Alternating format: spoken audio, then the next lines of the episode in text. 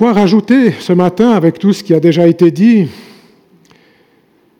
Chers amis, chers frères et sœurs en Christ, vous avez placé la célébration de ce matin sous le signe de la transition, parce qu'il vous semblait juste de marquer toute une série de départs et d'arrivées de personnes qui ont été au service de votre Église pour un temps.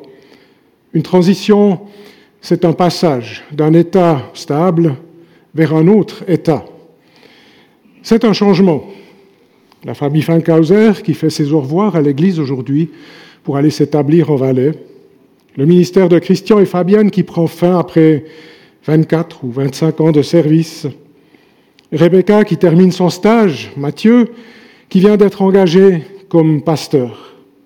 Ce sont là des changements qui affectent des personnes, qui affectent des couples, des familles, mais au-delà aussi toute euh, votre communauté dans son ensemble.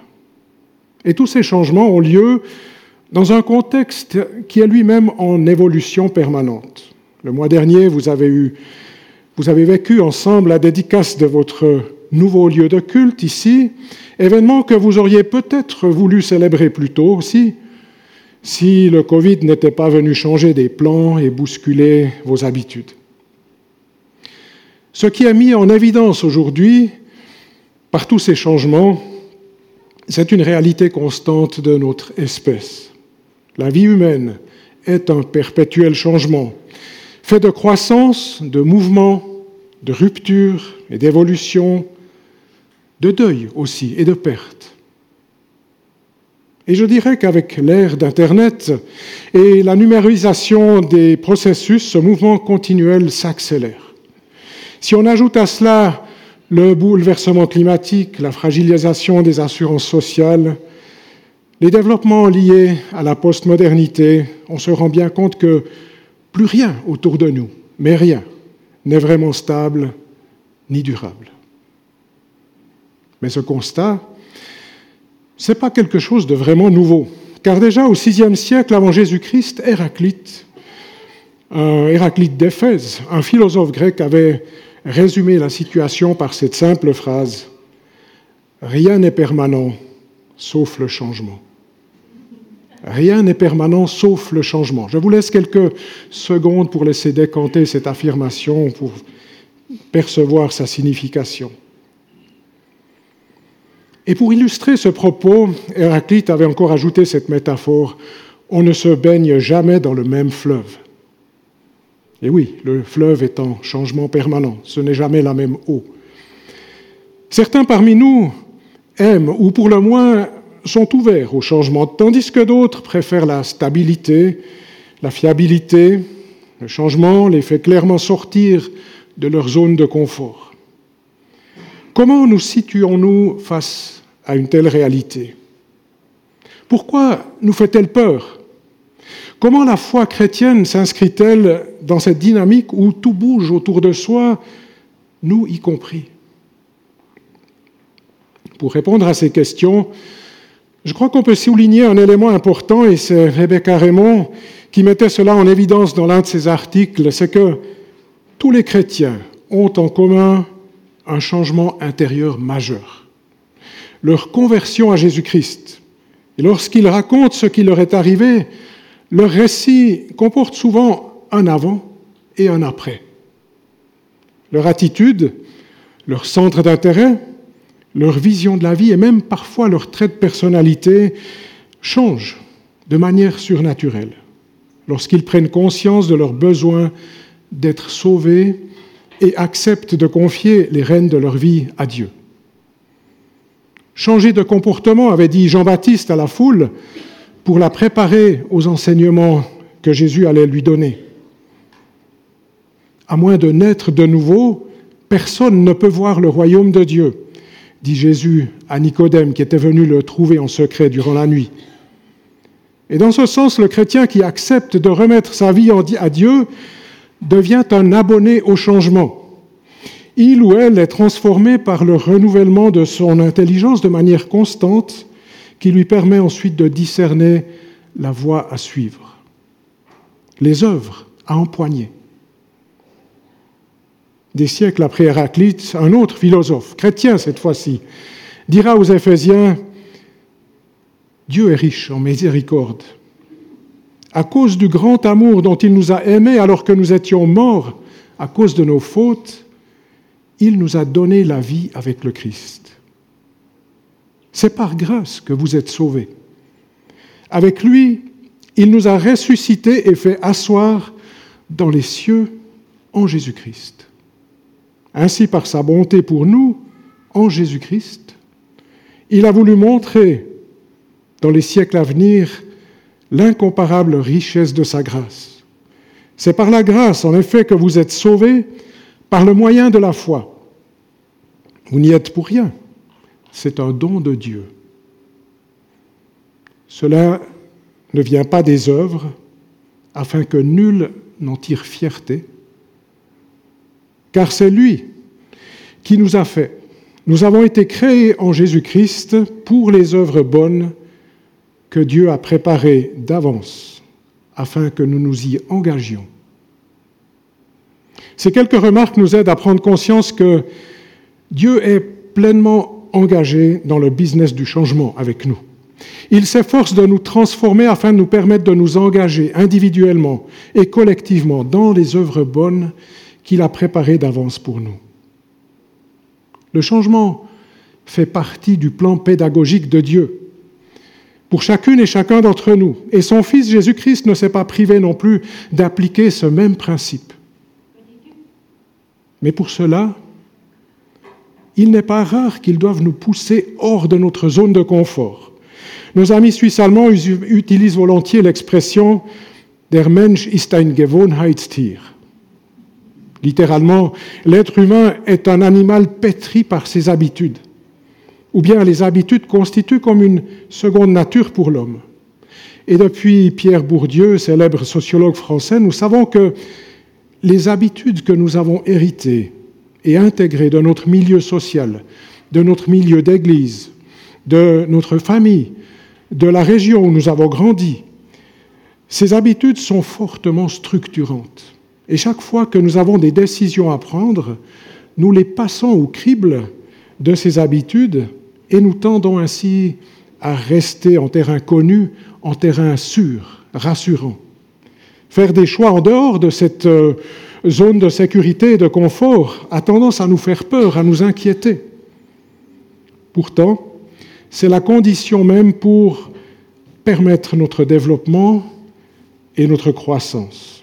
Et je repense ici à Nicodème, ou bien aussi au jeune homme riche, à qui Jésus répond, Si tu veux être parfait, va et vends tout ce que tu as, et donne-le aux pauvres, et tu auras un trésor dans le ciel.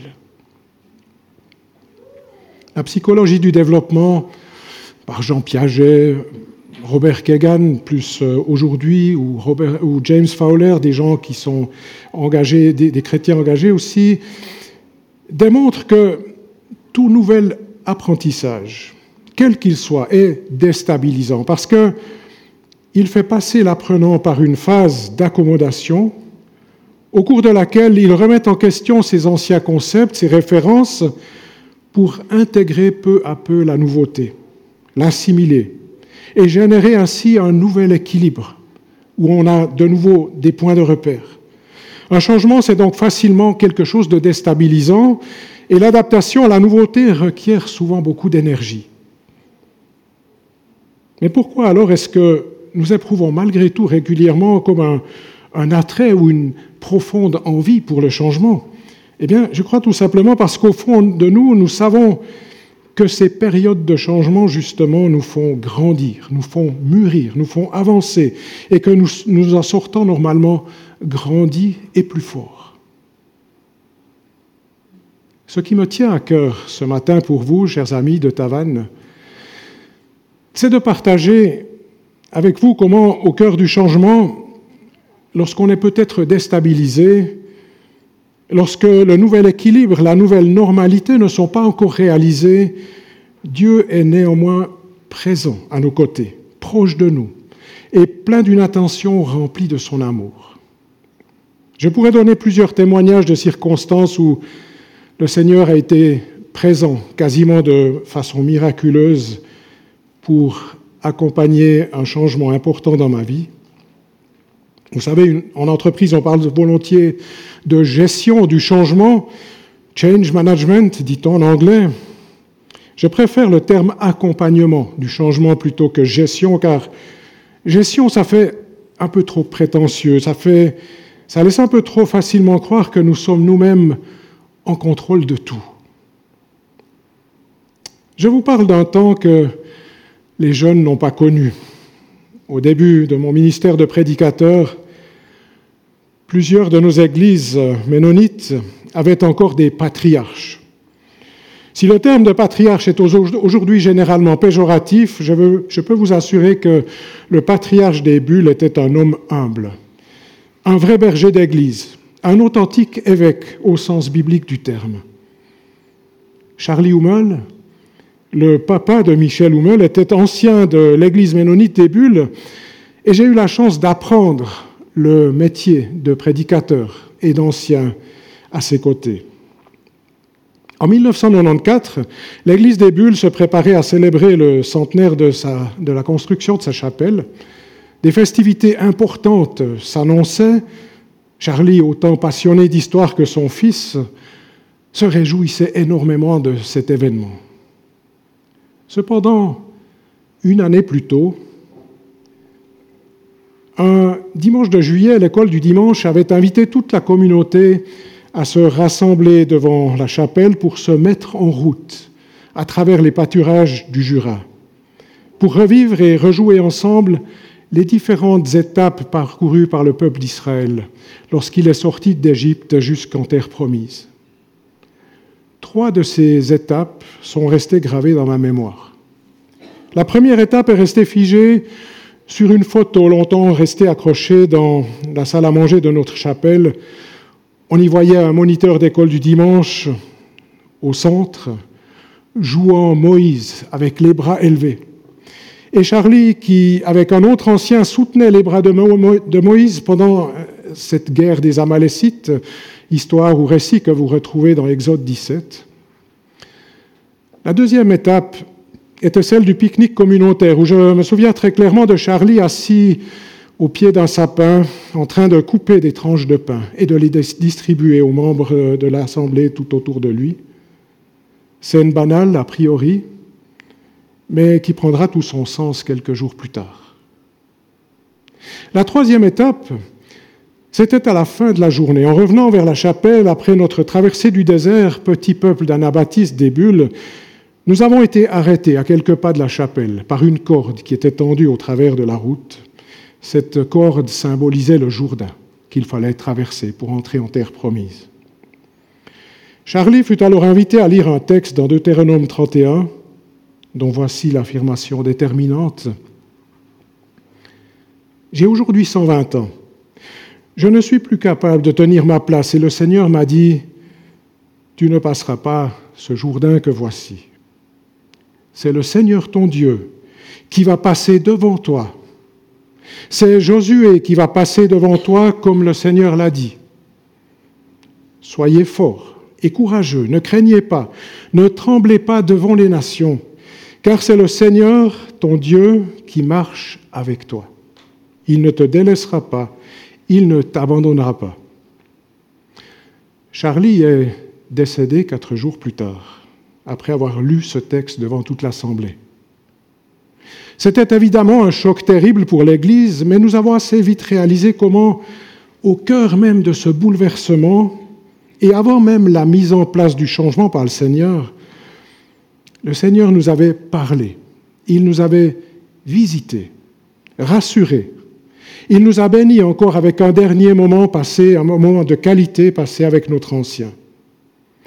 Il avait choisi de reprendre Moïse, et de confier la direction du troupeau à deux jeunes Josué.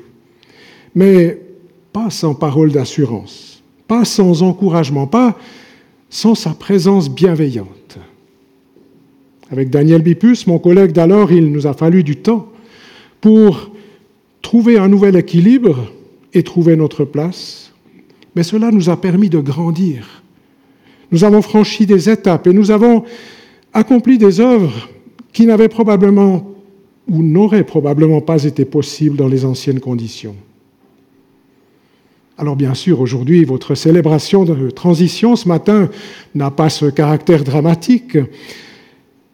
Nous sommes ce matin dans la joie, nous sommes dans la reconnaissance et nous nous réjouissons ensemble, mais je crois néanmoins que l'expérience de la présence de Dieu et de son esprit, que nous avons vécu de façon, je dirais, tellement tangible au bulle, au cœur même du changement, est une réalité aussi pour vous, ici, amis de Tavannes.